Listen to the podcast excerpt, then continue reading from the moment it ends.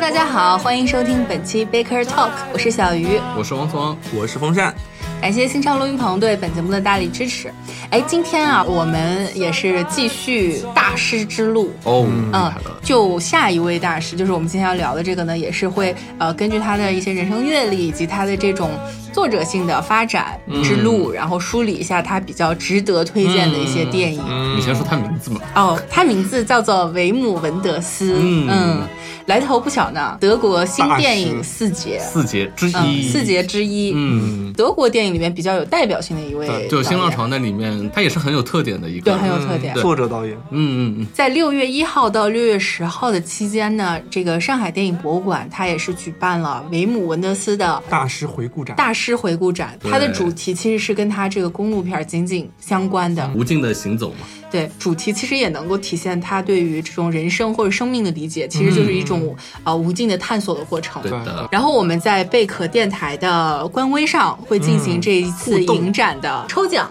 就是这种观影票。然后也希望大家，如果你有兴趣了解维姆文德斯，就是积极参与我们的抽奖活动。影院还是效果好第一，对我是觉的得他的片子，因为一个是影像他把握的很好，一个是他音乐用的很好，非常适合在影院大荧幕用嗯好，大荧幕，对我们共同的一个朋友形容呃形容维姆文德斯就是说，音乐一起来立马响五星。嗯哦对，真的这个是音钥匙真的好对， 太好了。嗯，所以大家把握机会，不要错过是吧？嗯，哎，那你你们先谈一谈，就是一提到维姆文德斯，你们会对于他有什么印象？最深的印象就是，在我刚开始看电影的时候，看过一部片叫《柏林苍穹下》，当时不认识维姆文德嗯斯，当时看这种感觉好困啊，真的 好困。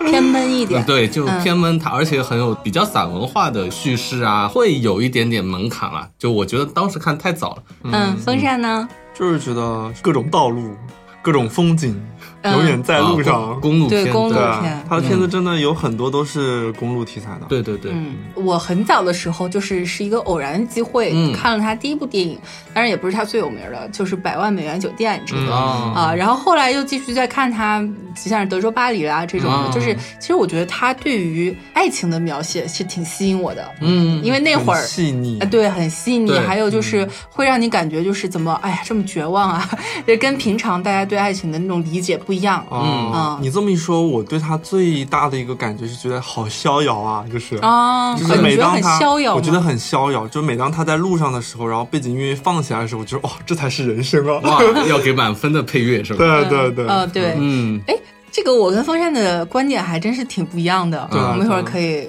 具体好的聊一哦，下。好呀，我我觉得是这样啊，就是呃，先跟大家来介绍一下，或者说是我对于他的理解，嗯就是我觉得他作品也好，或者说他的这种职业生涯能分成三个阶段吧，嗯，就是最开始他是在呃德国本土拍片嘛，对像是他比较著名的《公路三部曲》，都是那个时候嗯是的应运而生的，比较早。嗯，但是，嗯、也确实是他自己也无数次的说过，就是对这种呃，就是美国的公路片或者说美国的西部片对他影响其实很大。嗯，对，然后逐渐的积累一些名气之后呢，就是会得到一些机会去美国嗯跟大师好莱坞合发展作、了啊，嗯对，什么科波拉啊之类的，哎对也也见见一见，迷弟嗯迷弟见一见。对，嗯德州巴黎了解一下，是了解一下，然后就是他这个中间这个阶段呢，可能就会融入一些美国文化到他的这种作者表达里面。嗯，然后还有一个阶段就是他在重返德国的时候，他拍了那个《柏林苍穹下》，嗯，嗯，这个时候你就会发现他对于祖国这种。哦，完全变 了，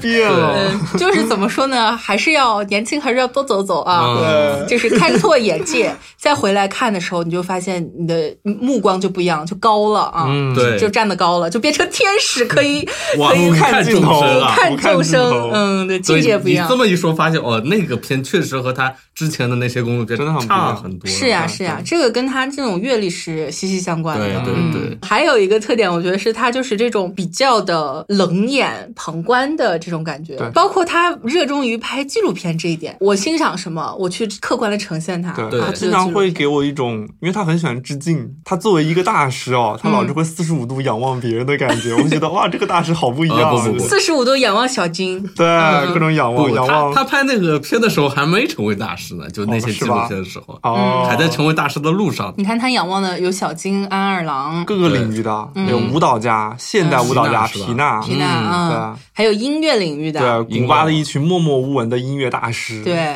对他很懂音乐，哎，说到这一点，就是一个是他这个电影里边配乐用得特别好，嗯然后我对突然想起来，就我刚才提到那个《百万美元酒店》，嗯那个编剧你们知道谁吗？谁是啊？啊是 Bono 啊，哦，就很很不一样不一很样屌对啊就请请不起，请不起。关关键是就是，哎呀，我我当时看的时候，我并没有感觉出来，但是最后就是得知这个编剧是有有 Bono 的话，我觉得还真的是一个挺 Bono 的故事，嗯， 就是突真然的一下就波动 了起来了。对，哎，所以我们要不要就是就刚才梳理一下他这种三段发展嘛，嗯逐渐一点点来好了。好嗯的呀，先好的说他成名的这个公路三部曲，也是嗯最我觉得直接奠定了他这种公路片在路上的，啊这种对，表在达。路上的基调，嗯嗯嗯，就三部嘛，一个是《公路之王》，对然后一个《歧路》，嗯一部《爱爱丽丽丝丝城市漫游城市漫游记你们嗯最对喜欢哪个啊？我三部其实都挺喜欢的，最喜欢，最喜或欢的者说你最想给推荐给别人的？嗯，《公路之王》吧。但是嗯推荐这个的前提是你最好把那前面两部先看了，我好像是先看《公路之王》吧，啊、对，因为它的男主角是延续的嘛，你前有前面两个延续感的话，你延续到《公路之王》的那种情绪会更好带入它一是的，些。是的。嗯，你可以讲讲大概是个什么样的故事？它是一修个啊修啊，电影院放映机的那个修对理修工理员，嗯，对开着个大皮卡路上逛。然后有一天呢，他在一个河边早晨起来刮胡子嘛，一个人一个骑着咣就冲冲到冲到河里去了。然后他就逮着这个人嘛，因为那个人就一个人孤零零的就逮着他一路旅行。这个故事主要讲他们两个人旅行路上看到的人、看到的事和他们自己慢慢的展现出自己信嘛，对嗯自自己内心是个什么样的人，比如说他们有见到自己的父亲，嗯那个那个男的见到自己父亲，而且这个修理工呢又回到他的故土，到母、嗯母亲的老宅子，这种就很多很细微、很细腻的东西在这部片子里、嗯，那最他后打动你的点是什么呢？呃打动我的点就是这两个人可能在场外人看来并不是那么完美的人，他们各自都有很明显的缺点，而且他们的形象是能够说得通的。就他为什么那么无所事事，为什么哎突然看到一个妻子被那个车祸死亡的这个人，为什么他会把他接回来，给他一个药水，听他讲故事，这样，嗯，你能发现他们虽然是卑微的，但是他们也有非常可爱的一面。我觉得这是他把两个人物给塑造好了，我觉得是这部片非常可贵的一个地方。嗯，而而且就用他们两个一开始的话就说，其实我也不知道为什么要跟你两个人完成这个旅行。他嗯说我也不知道啊，然后开着开着，哎，他们找到共鸣，最后是彼此分开了。分开了，对，嗯哇，这个结尾我觉得也是是蛮好的。我也嗯我也是很被那个结尾打动，就是这两个人在一块儿完成了一段路，并且对在一段这段路上，其实是对于他们本身这种生命的影响还是挺大的。对对对，嗯但是结结束之后，就自然而然的，就很自然。可就就分开了，嗯就没有那种什么哎呀，十年之后我们再相见啊，什对么没有的的，没有这种。也没说过地址在哪，不用见了。对对对对，是是的，的是的，嗯嗯，风扇怎么怎么觉得？他三部曲里面，我最喜欢的应该是《爱丽丝城市漫游城记市漫游》。记，嗯，对，啊因为可能就像刚才老司机说的，你要先从爱丽丝看起，再看到骑路，再看到对《公路之王》，因为爱丽丝她是其中应该是故事性第一最部强的一对部，也是她嗯第一部。什么故事呢？啊，他讲的故事就是妈丢了，找妈是吧？对，啊嗯妈丢了，然后后来一个陌生的作家带着一个小萝莉去找妈妈，哎，对，这不是那个什么猴神大叔吗？你要这么说也也是没有道理对哎也没有道理是吧只？ 是他是这个片子，爱丽丝这个片子，他是在找妈妈的过程中，后来想着，哎呀，算了，妈找不着了，我们去找奶奶吧。对 就这个故事，哦好我我喜欢这个片子，可能跟《王思王》可能有一个比较相似的地方是在于它很自然，嗯就是你会觉得他首先这两个人很搭，但这种大叔跟萝莉之间的搭，并不是那种，你看，自动带入大叔跟萝莉的 人设，他他并不是那种很强硬的把两个人设设计的好像很搭，嗯，他们两个人互相会有点。呃，其实怎么说不太兼容的啊呃，不太兼容的。对包括那个男的，他其实会觉得有的很多时候这都小是觉萝莉得这个好小萝烦莉啊很烦，是个累赘，想要摆脱他。后来发现，哎，其实你也蛮有个性的嘛。然后后来就两个人在一块儿走了，哦，就是很真实，嗯对真的很对真对实。我我看那个呃豆瓣上这排名最高的这个评价，就是《爱丽丝城市漫游记》，是说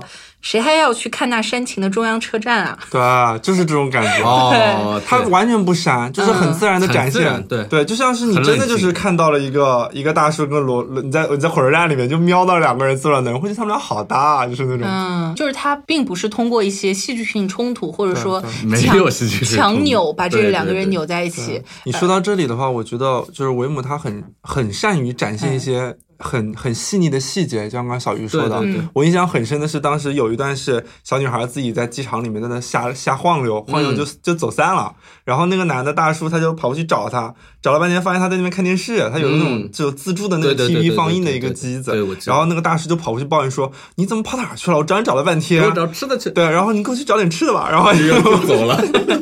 对然后哦，我去找吃的去了。就是那种对，这这种化学反应会很好玩了，对就真的和一很好般的玩 drama 的东西不一样了。对嗯，啊是对啊是是，自然熟。哎，我还记得里面有个特别让我震撼的镜头是，哎，他们两个人在坐火车嘛，打开了窗户，哎嗯啊他对那他一直段接很好摇到了那个航拍镜是的头，是的然是后那个我想，哇，这个摄摄影师了不起，对对，居然放大放大拉远，然后还跟着火车过去，跟着火车跑。哇哇，这个技术真的是就是从厉害他们两个开开那个车窗很近的一个镜头哦，然后不断的往上拉、嗯往远拉，那个镜头蛮震撼的。所以其实他不管是这个两个两个陌生男人相遇对一起去旅行也好，还是一个呃大叔跟小萝莉相遇一起去旅行也好，对就是是不是这种陌生人就是突然的，就感是情参羁与绊参与对到了你生命中这种主题是就是他比较擅长处理的嗯，或者说对他啊想表达一种什么？你们他觉得是？他其实更想表达，我觉得是他中间那部《歧路》想表达，嗯他那个描述的是一个碌碌无为的年轻人想成为一个作家，嗯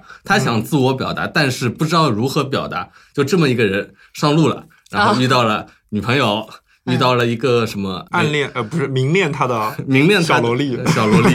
对，娜塔莎，娜塔莎金斯基，对对嗯 对，哇，还有一个老人嘛，就他们几个人上路了，哎，就聊聊诗歌，聊聊生活，聊还聊有什哲么学，嗯生死？就它的主题应该我觉得会和嗯那个时代的很多啊七八七十年代吧，六七十年嗯七代。八十年代那个怎么说？那个叫什么呀？颓废一派啊，垮垮掉的一代，垮掉垮掉的的一一代代会很像，就是哎，从自我寻找自我，这个自我可能对他们来说找不找到不重要，关键是的是你在过程，过程你在路上你在找，嗯对，其实其实《公路之王》相对来说还好一点，就是你看《爱丽丝》的时候，还有看《歧路》的时候，对你会发现他那个男主角就特别像垮掉的一代，当时美国七八十年代那个时候 Kingsman 那种，嗯对他们的那种人物的形象设定，就就很容易带入进去。对，他是就活在那个时代是的的年轻人嘛，嗯嗯，嗯，我想想，那个时代还有就很像那个贾母许那个时候拍片，他的《香烟与咖啡》啊，还有《不法之徒》呃，我也嗯挺推荐大家。都是感觉比较诗电影那种感觉，对，诗意就的缓缓诗的、慢嗯慢的，嗯哎，他《法外之徒》很很有趣，是讲一个逃犯，嗯，一群逃犯逃出来了，是逃狱的过程嗯啊，静静的、慢慢 的，好像没有任何危险的样子。跟韦斯丹斯完全不一 样。对对对，哎，就非常有趣的一群人，缓缓的，哎，他们很多片的节奏都是这样。还有一个，嗯，法国导演贝特朗·布里耶有部片叫《远行他方》，哎也是几男几女就这么上路了，就发生了很多事情。嗯哎，他们都有这种共性，其实他们很享受这个在路上的过程嘛。啊对对对，对他们不在乎这个结果对对他们来说是什么或分别或怎么样，这结结果对他们意义反而没有过程来对你两个人他会有一个交集嘛？对呃，交集之后，你们两个又会向各自的方向去去延展嘛？嗯嗯嗯就是那个交集那个点，他就抓的很妙，就是让你感觉到那个点是在闪光，你知道吗？嗯，刚才王嫂就是特意强调了一下娜塔莎金斯基嗯在里面演这个小萝莉。神秘的眼神，正好你们把那个公路三部曲都说完了嘛，嗯那我就重点来推荐一下《德州巴黎》嗯这个是呃娜塔莎主演的，对，豆瓣得分最高的微博对对啊 天呐，看的人也最多。对对对，对因为首先它是一个彩色电 影，啊对，这个先天就有优势。对不一样，啊不不一样，不能刚才比哈。刚才你们说的都是黑白的嘛，嗯然后这一部呢，比较能打动我的点其实是，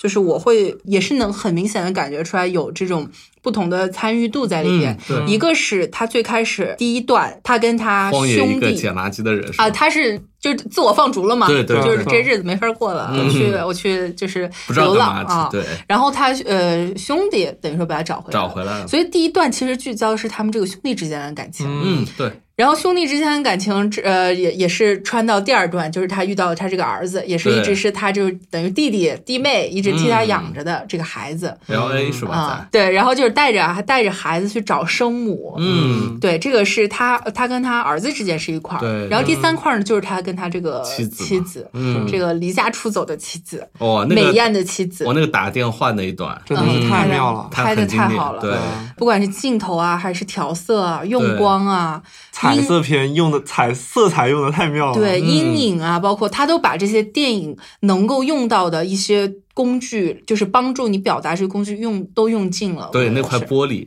那块对玻璃那块就玻璃看得用得见很和好看不见，是的，是的，是啊，那一块儿真的是印象太深刻了。嗯，呃，然后还有就是，其实我我觉得德州巴黎这一部反而是比之前的你们说的《公路三部曲》更有那种美国文化一点儿。嗯对，它对嗯是进入好莱坞之后出品的嘛，毕竟它有对一些美国语言，而且更更多人会接受它，我觉得。嗯而且更有西部片儿的感觉。啊 Right，对对对就对，是至少你表面上看那种啊大大德克萨斯的那种感觉嗯大荒原对啊、在沙了漠啊就是什么的嗯，就是有这种西部片气质。但是其实深究它的内核，我觉得还是很欧洲的，嗯，很很在 路上，很哎呀，你说到这个在路上，其实我我我我想说的是，维姆他给我感觉他的公路片跟美国公路片还是不一样的，就对是对对，美国公路片有一部分是那种呃嗯垮掉一代那种感对觉，对对但是大部分或者说它整体来说是一种就是在路上我们歌颂生命，嗯，我们欢歌笑语，对末路狂花流泪不止。是的，对是的，但是邦尼维克莱德这一对部，但是是 Easy Rider 啊什么的，就会有种，我觉得美国那边是有种宣泄的感觉，嗯或者是想要表达出什么东西。对但就是是他这就不是这个样子。他对们更多是更空一点，并没有明确目的嗯的那对种旅，行，就是维姆他那种欧洲公路片气质儿吧气质表达呢，对他给我感觉就是很孤寂，嗯很孤独。然后包括德州巴黎这里边儿，当时看的时候我特别不理解，就是你跟你老婆 明显都是这种互相相爱，这么为深什么深要的分相爱，开嘞？为什么就是不能在一起呢？就是呀，包括你他，你跟他就是兄弟啊，跟孩子，你会发现他们中间这种人与人之间的隔阂，就是不管你亲情、爱情、友情再多，但是也消灭不了这种人与人之间的这种隔阂。嗯对对对，你每一个人都还是一是一个个体，是的，包括他为什么最初放逐自己，嗯，最后也也要去寻找这个德州巴黎。是的，嗯就是他，他永远就是在别人身上其实是得不到这种嗯解决孤寂的办法，对，还所得以从自己身上去对找。他只能就是对一路找下去，也没有答案。嗯，也就是找到自我，他的自我就那个德州巴黎是什么，或者在哪里。但是你找不到。嗯对对，找不到不重要，但是他要找，嗯对就是要找嘛，然后还嗯得一个人找。哎嗯，就对这人种多了不好，是吧？ 这种表达，就是其实说白了，还是一个挺悲观的一种一种感觉、啊。是，对和那一代很像啊。是你包括之前呃说的这个公路三部曲也是。那对啊，每个人看似，其实大家看似没有关系，只不过就是偶然的相遇了。对然然后我帮助上路你了，哎，嗯完成了你生命中的一段过程。但是对该怎么着，你从哪儿来到哪儿去，还是你还得你自己解决嘛就。其是实乍一的看还是蛮塑料的，但就是就是这个 样子。是但的，它是塑的，料里面有一些你感觉不塑料的东西，对这个有一很些多真是的情啊就是嗯你对表面上是一种，它是用一种特别塑料的方式处理，处理了嗯之后你会觉得还是有温存在的。对是的，哎，说完这个，主主要给大家推荐一个是呃《公路三部曲》，还有《德州巴黎》。嗯，然后我们是特意把它，比如说纪录片儿归到一类，就是它完全换了一种这种叙事的方式。对嗯对，呃，像是寻找小金啦，嗯，皮娜、皮娜还有乐视浮生路，乐视浮生路、地球之眼，嗯地球之眼，哇，真的好看。是吧？嗯啊画面我真好看我没看过这个，哎，王涛，你你给推荐推荐。嗯，那个片是维姆文德斯，他很崇拜一个摄影师叫塞巴斯蒂安·萨尔加多，他拍过什么呀？他是非常著名的那种自然摄影师，哦，国家拍过地理那哦种。怪不得维姆会喜欢。比比国家地理还震撼一点。就嗯嗯我之前也不太了解摄影嘛，但看到那个他给出那些话，确实很震撼人嗯心。他有人文的一面，也有很自然的一面。我记得最印象最深是巴西那个大矿井，很多人在那里干活，一个人头望回过来看，哇，这个给你的感受就很哇很震慑震撼对，然后这个嗯，这个摄影师本身也很好玩，他本来是一个战地记者，哦，嗯建建立了太多的，我记得是海湾战争，海湾战争海湾战争就太残酷的东西，他之后就完全拍不下去真实的东西，嗯所以去寻找自自然然的嗯。嗯，哎，除了这个《地球之眼》，风扇你就是他这几部纪录片里边，你对我哪最个喜欢乐视福生路，啊？嗯叫什么勒满哈哈哈瓦瓦那是吧嗯，讲讲讲，因为我我觉得勒古巴满音哈瓦那这个名字要比乐视福生路要更加贴切一点，嗯因为你就感觉他们哈瓦那人真的过得好开心啊是。是哪个地方的？古巴古巴蹦蹦跳跳的那种，嗯对对蹦蹦跳跳的，他等于就是说是，呃，维姆他一个朋友知道了这一群就是古巴的一些特别牛逼的一些音乐大师，然后后来他就找过力荐去是吧呃维姆说你过去拍他们，他们真的哦好屌啊，就是。嗯那是拍人的还是拍音乐的？是维姆这个朋友，他当时想把这群古巴的音乐人叫到美国去搞两场音乐会，嗯等于就是说其实是在为音乐会做准备。在这个准备过程中，然后维姆就在古巴的他们的一些什么工作室啊，或者是街头去采访一个又一个人，让他们介绍嗯他们的生平，让他们自己来现场来演一段、这种东啊西，你就觉得哇，一个个都是大师啊！哎，那这个哪里最打动你呢？氛围吧。对氛一个是氛围，就是古巴你音乐，你真的会感觉很快，很快乐，虽然真的不知道很快乐，嗯对嗯就是你感觉，就是比如说我们俩聊着聊着，聊着就聊着我们跳起来嗯唱起来，唱着唱着我们就围着这个东西就跳起来了， 就是这种好开心啊！我们每天过的，就是他们很穷，你知道吗？真的很多人都特别穷，嗯对嗯对但他们就是发自肺腑的喜欢音乐，每天都生活在音乐之中，精精神文明很高，神文明真的是太高了，真哦是。哎，你看啊，就是其实有有这种能歌善舞的民族，你像是嗯古巴啦，还有这种加勒比海地区，对就雷鬼音乐呃嗯雷鬼音乐发源地，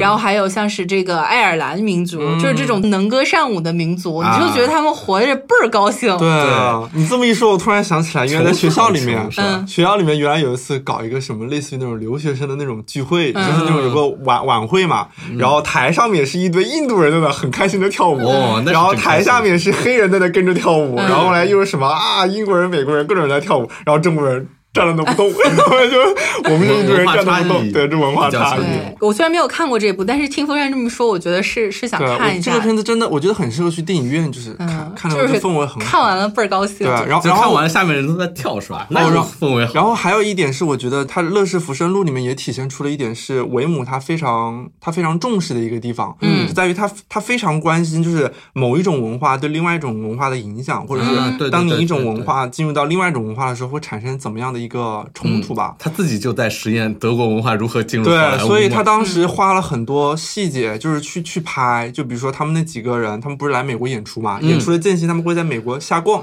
瞎逛的时候，他就会跟着他们去拍拍他这个们就所看到的美国，对很好玩啊然后就特别有意思。比如说有一个商店的橱窗里面，好像放着一个玛丽莲梦露的一个一个小人偶，然嗯，后他哎，这个女的好像好出名啊，叫什么名字来着？想不起来了。 这很可嗯爱。哎很好玩，笑死了。然后他们还面临着什么？好像是一堆小人偶，是好像是我印象中是美国的总统嘛。嗯然后这些人好像是什么世界上非常有名的领导人，什么什么之类的嗯， 就会有很多这种细节。嗯对，他会呃，就是处理成一种比较诙谐、幽默的方式，对对对啊但其实是表达就是两种文化它在对撞的时候会产生一些对什么样的对不同啊对，。还有一个我印象很深的是，他们当时是在印象好像是在第五大厦上面，它有那个嗯观光的一个、一个台嘛。啊，那个时候双子塔还在， 嗯嗯，嗯然后后来那他们那时候肯定在，对，然后后来他们就在那上面说：“哇，你看双子塔多高啊！”然后后来从他们视角去望双子塔，然后还给了双子塔特写。嗯你现在看就会觉得，啊，就是是。 就是过了时代之后就意犹未尽的那种。嗯那种哎场，景包括那一部就是寻找小金，哦这个是他嗯自己去日本，哦，这个就太迷弟了哈。就真的很迷弟。就是去探访一些，比如说小金嗯的亲友啊，去了解一些他这摄影师种他故的事和他嗯伙伴对这种， 对，然后期间也也有表达到，就是刚才我呃我们提到这一点，就是两两种文化在对撞的时候，对对对对对会产生一些很幽默的一些火花。嗯，一个德国佬进入了日本世界，哇，好奇怪哦。对我，他的注意点好就是很奇怪很很奇奇怪，我印象中很深的是，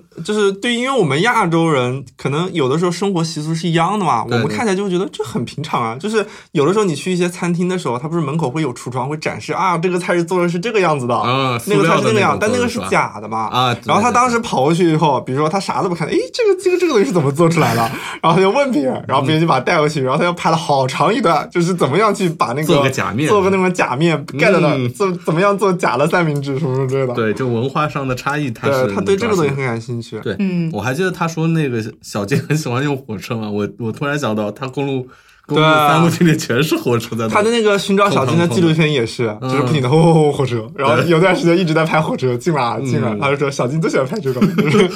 是近的。对，而且他那个前期喜欢用黑白啦，喜欢用一些比较、啊呃静止的工整镜的头，镜头啊、也很像小小金那种感觉是，嗯，总的来说就是一个迷弟的成长史，然后对就是最后得以自己为偶像拍一部纪录片，叫《寻找小金》。对，，里面还有一个画面是当时他好像是我印象是在地铁站还是在什么地方，他看见一个小孩子就是趴在地上，始终不愿意用双脚起来走路，嗯什么什么这个，然后就是这句话说完之后，他立马就。用一种非常奇怪的方式突然扭到了，就像我对小金的什么 什么什么，然后后来我当时真在迷弟。对，我啊是在 B 站上看到这个东西，然后后来有个字幕说这跟有毛关 系啊，就是各种迷弟，你知道对视对角，对就忍不住要憋出内伤了。对啊对，就是一定要说，一定要说，我嗯们不说小金不行对啊的。对，嗯，对。哎，说完这些纪录片儿，其实我们刚才在聊的时候，有一部其实是比较难以归类的，哦，就是《柏林苍穹下》对这个。啊他真不能算公公路片片也不算，然后记录嘛也不是，肯定也不肯定不是嗯纪录片对，他虽然是一个天使，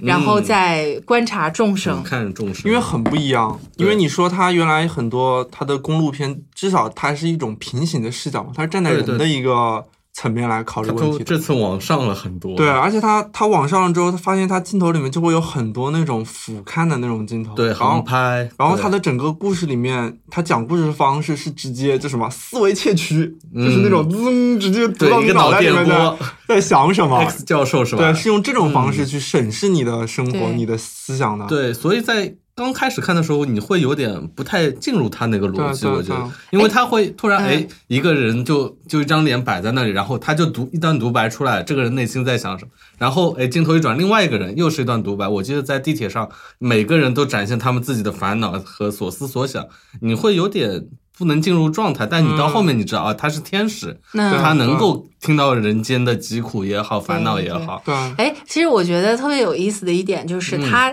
天使这个、人家这个天使有设定的哦，啊就比如说他们住在图书馆，对就是那大本营办公室，嗯，然后还有就是他看到天使看到的图像都是黑白的。嗯对但是人类是有彩色的，彩色的所以这一部里边会有黑白跟彩色的这种对对呃对转变。嗯，我觉得特别特别好的一点其实是这个布鲁诺·甘基的表演啦，啊嗯这也是一位就是伟大的男演演员员 啊，啊演的是真好，对是，的，嗯然后就是因为这个这个电影，它其实很重这个男主角的这种压力会很大一点。对等于就是是他在观察众人嘛。啊，对，而且他这个片有很强的迷影情怀了，是的，对，有迷影情怀什么意对思？，就它里面有一个天使是导演嘛，嗯，嗯，下到凡间拍电影，他对嗯那个人很感兴趣，但他一开始并不知道他是个导演，呃，是个天使，对嗯，啊，嗯，你懂的。然后最后结尾告诉你致致敬呃所有的天使伟，大的嗯电影天电影天我使们都是们。下凡人间的天使。，对，哦，这个好迷弟，好迷影。呃小嗯金、特吕弗、塔可夫斯基，啊名字都列出来了，告诉你这是个哇天使，我最喜 欢。啊这几个天使我最喜欢，这对真的呀，真的是呀，就样这个意思。因 为嗯是的是的因为你在看的时候很容易失去焦点，他这部片到底要讲什么？嗯只是俯瞰众生吗？哦，我最后知道 了，他要致敬天使。一一封给呃电影天使们的情书。对对啊对，哎，其实这个片子如果大家觉得很闷的话，你还可以看《天使之城》这一部，啊尼古拉斯凯奇。哦，呃 呃，天他使演过那么好的片子，哎，这哇片子真的很不嗯我错，没看过哦，很打动人。它是啊的吧设定跟这个《柏林苍穹下》完全是一样的。啊然后维姆诺斯他在那一部应该是他挂名是编剧嘛，因为整个这个故嗯剧事本的故事是他的，哎，是吧故事是他的。嗯然后这个明里白边，就柏林桑下不也不也是，就是他爱上了一个女演员，对对对然后对对决定成为凡人，跟他进行嗯一段这个人类的爱情。爱情啊情爱那爱个情那个《天使之城》也是这样的，就是他尼古拉斯凯奇呃爱上了女主角，哦，那他有没有做做电电影导演的天使出 来没有没有，啊？个那是那一那会个好理解很多，我呃懂完。我懂全好莱坞化的一部对电影，嗯对，比较打动我的点其实是在于就是说呃。天使，它对于人来说，它没有那么多复杂，或者说对对它会显得很纯真。呃嗯，尤尤其是这个伯利苍穗，他还设立了另外一个天使跟他形成对比。对，那个是标准天使是吧？对，就是冷漠脸。嗯， 呃，你干嘛呢？你下去会毁掉自己的。对对，然后这这个嗯呃，布鲁诺·甘兹他就是会有很多的怜悯，对他看到就是别人有痛苦或者烦恼，他会就是特别忧心忡对忡，对，那个人可能感受不到，是感受不到，会默默的守护着你。哦对啊对包括我觉得他特别可爱的一点，其实是就是在那个见到那个女呃女主角出场的时候，她不是背了一对翅膀嘛，嗯啊嗯然后马戏团出来之后，他旁边那个呃哎，看两天使，是吧对两个同事说哎特逗天使， 然后这个布鲁诺·甘兹就错了是 就是什么？你竟然难道看得到不相信我？了？就是哎，然后是哦哦不是我哦，不就是是我反应过来，溜了溜了溜了！对，溜 了，特别可爱。嗯那嗯我一段当儿时最觉得很可爱的一段是，他不是下凡成人间的时候，他看到自己头上流血了，他第一感觉不是痛，啊，红色的呀。 哇啊这是什么颜色？是对，啊吧？然后后来他就问了一顿，那什么颜色？那什么颜色？啊，我要来杯咖啡，就是这哦，种。对你说到那颜色，我正好想到，它那个纸的颜色，那个墙是柏林墙，对就对这个东啊西，是对，是的是的对他们东德、西德，他经历过那个时代人来说，意义是很大是的的，。就它很多东西是藏在很多啊对对那对种对文化或者政治能影响你一个民族对对对或个人的东西，它是藏在电影里面的。对他没有那么外露了，就像对《歧路》里面也有嘛，那个那个流浪的老人是个以前是个纳粹军官嘛，嗯对，但他没有很刻意的想表示对你的恨也好，爱也好，对，他没有对啊表对现，它很克就制，是不会是很戏剧冲突那对种对嘛对对嗯，还是跟前面说的有关系，嗯就是他在看了一圈世界，嗯呃，之后再回来呢，他对于就是他们本土这个国家、祖国对理解会会深更加很的多嗯深深很多，包括他有很多这种细节，他其实是能够展现出来，就是对于哪怕是对于历史的一些反思啦，或者嗯说对于就是民生疾苦一些同情或者说感同身受的地方，对，更多是他自己的一种表达吧，他对他能感受到这些，对，嗯，就是他，他也像一个那种可以感受到天使众生的天使一样。嗯我要成为天使的维姆温德斯，了解一 下。对啊，就是对啊包括对啊他在图嗯书馆，就是他看那个老人那个看相册，其实就是有很多对对对嗯战时牺牲的，尤其小孩子，是嗯的嗯就是很，其实一种挺悲伤的情绪。对嗯的是的，他会放一些那种画面进来。是的对嗯你这么一说的话，其实他他从他公路片的时候，因为你公路片其实也是某一种见闻嘛，嗯，对就是你是在通过你不停在路上这种方式去遇到一些人，然后去了解他们这些见闻。嗯，然后你拍纪录片是你主动去记录一些什么见闻，有点像新闻片那种感觉嘛。对。对对。然后，但是你你成了天使之后，你就是一览无余想的，看啥就看啥想看啥就看啥，也是去了解各种各样的见闻嘛。但是它的其实还是围绕着一个主轴，只是你用怎么样的形式去把它给展现出最来。后就是集大成者变成了天使。天使，其实，长出了一对翅膀，其实我们这个梳理办法还挺有意思的。嗯，啊啊，就是成成为天使的路上，有对有理有据的啊， 都给吴家天使是找什么什么成大师了，是不其 是？实他后面也一直有在拍片啦，你包括这个就是《柏林苍穹》已经算是蛮早的了，最近这一部《地球之眼》算是近期比较嗯对出名的一部对作对品对。是的，其他的呢，就是后期他拍的片子会相对来说没有他前期这么有名。对对你对，像是之最近今年刚出了一部是那个呃维坎德哦、那坎部妹不跟太知道伊梅演的啊，淹《 淹没没对淹没就淹没啊就我我看了就会很唉，就感觉你不是天使了吗？ 是是这种感受吗？感觉好像他重新回到了人间。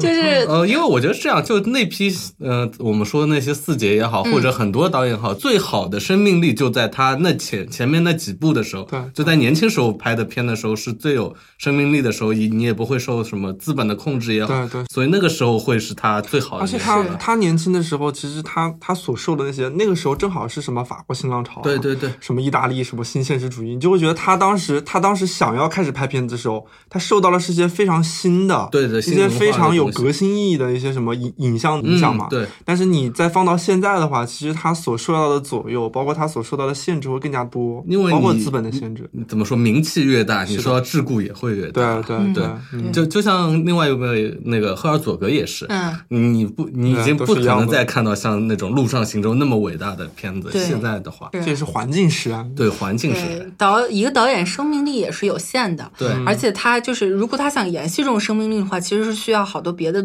来支对持外力对啊，啊，什么外力来支持他这。个的就不可控了，就对很对难对，说。嗯如果他的对于他的祖国非常有情怀，他觉得有讲不完的这种感情，他能够一直拍下去。那如果说那他是库斯图里卡，呃，对啊，就是是嗯就是这个例对子吧举得很好。那如果说他把一旦把目光转到了别处，比如说他想去好莱坞发展，去一些美国化的东西嗯对对进来对，那你就很有可能就是说把控不好这个节奏，对，就你这种新的东西和你自己哎融合的好不好很难讲。很难讲。对嗯，有成而且功的例子，他又对这种文化融合的东西很感兴趣，对对所以对。我觉得对他应该还会不断的尝试这种嗯融合的东西。但我觉得他现在更多的突破就在纪录片这一块嘛，嗯因对为怎么讲，他是一个很懂剪辑的人。他纪录片其实是你拍下来的东西的一段截取，对你把什么最好的东西，你认为什么最好的东西放出来，他的剪辑功力很好，对而且他选的那些，比如说皮娜或者说地球之眼这些哦皮娜主主主角，题对嗯，都是很很深刻的。我觉得他也跟赫尔佐格很像啦，他最近对也在拍一部关于网络的纪录片，叫“操”，